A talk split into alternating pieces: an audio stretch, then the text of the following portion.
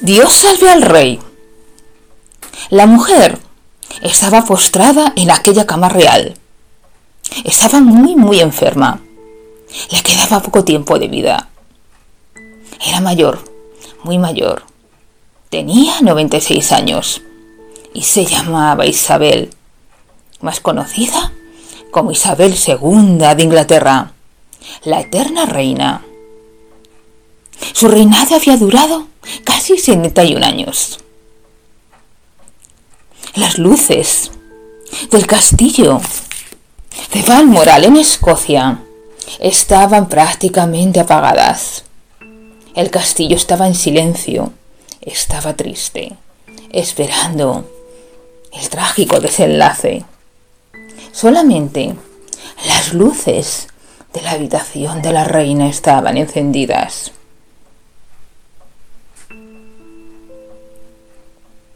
Estaba acompañado únicamente de aquel médico que había sido su compañero durante más de 30 años y aquella enfermera. Les pidió que la incorporasen y que le pusiesen aquel cojín de setén rosa que tanto adoraba, pues le encantaba su tacto. Les pidió que llamasen a su heredero, a su hijo mayor Carlos, y que saliesen de la habitación. Su hijo entró muy despacio, arrastrando los pies, cabizbajo, triste. Sabía que se convertiría en rey. Lo había deseado durante muchísimo, muchísimo tiempo. Pero ahora que llegaba el momento, se encontraba abatido. Y miró a su madre, que estaba en aquella cama enferma y al final del camino de su vida. Querido hijo, acércate. Quiero tener una conversación contigo. Una última conversación. Quiero hablarte. Quiero darte consejos para que seas un buen rey. Serás conocido como Carlos III de Inglaterra. La mujer le pidió que le acercase un poquito de agua que tenía los labios resecos. Ella dio un pequeño sorbo para humedecerlos y continuó hablando. Carlos, mi querido hijo mayor, tú, como yo, vas a sucederme en el trono, como yo sucedí a mi padre Jorge. Será rey de este grandioso país.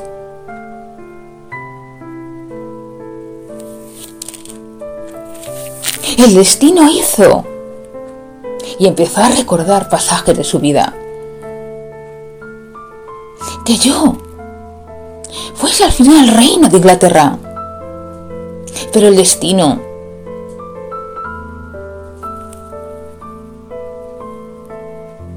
es juguetón. Yo no estaba destinada a ser reina, querido hijo. Pero tu tío, Eduardo VIII, abdicó y me convertí en la heredera. Él renunció al trono porque se enamoró. Se enamoró de una mujer divorciada y no era una mujer de sangre azul. Yo, en el fondo de mi corazón, le deseé lo mejor y me alegré porque tu tío abandonó el trono por amor.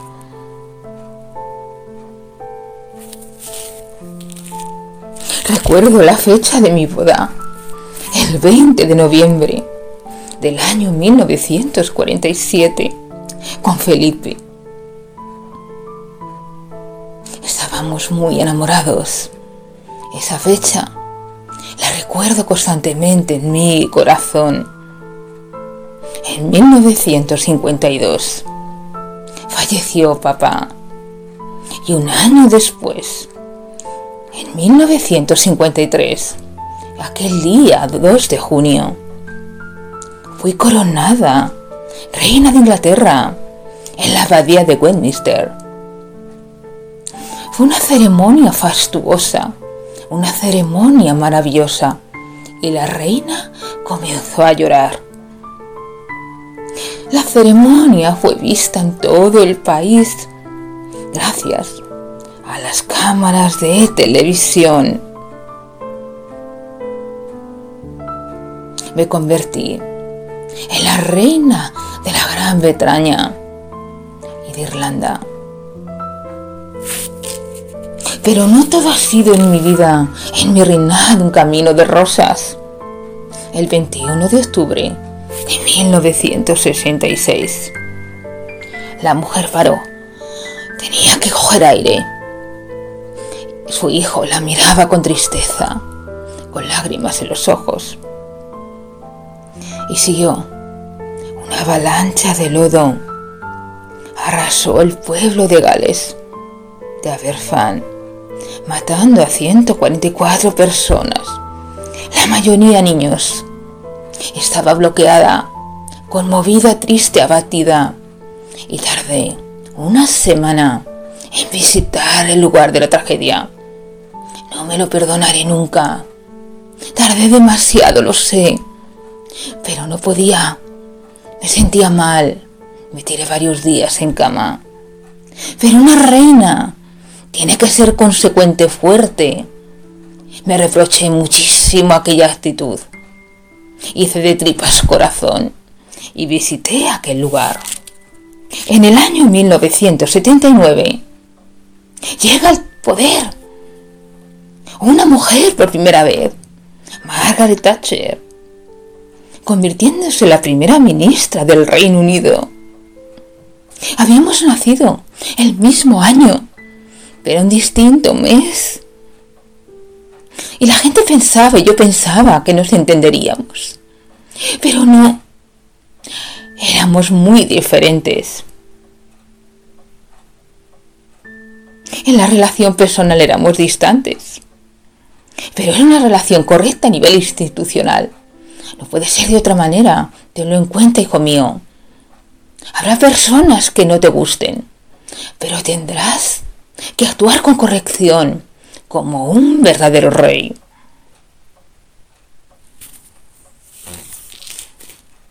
Después, cuando ella murió, Isabel, yo acudí a su funeral. El primer funeral al que yo asistía de Wilson Churchill. Querido hijo, tu boda con Diana de Gales me llenó de emoción. Y vas a cumplir tu papel de heredero al trono, trayendo herederos al mundo. Por fin mi hijo mayor se casaba y abandonabas aquella relación con Camila, una mujer divorciada que de confesarte que nunca me gustó, pero con el paso del tiempo he comprendido que esa mujer llenó tu corazón, al igual que pasó con tu tío, que renunció al trono por amor. Pero en ese momento yo no lo entendí. Perdóname, querido hijo, perdóname. Y la mujer volvió a llorar. El enlace, querido hijo, lo siguieron más de 750 millones de espectadores. Fue como un cuento de hadas. Lady Di, como sería conocida posteriormente, la princesa del pueblo, estaba radiante. Y yo estaba radiante. Tuviste dos hijos con ella, Guillermo y Enrique, a los que adoro. Pero hijo, aquel matrimonio fracasó porque tu corazón estaba ocupado. ¿Por qué no me lo dijiste? Que te casabas por compromiso, que no renunciabas al amor de aquella mujer que tu corazón estaba demasiado ocupado por el amor con aquella mujer. Sabes, nos hubiésemos ahorrado muchísimos disgustos.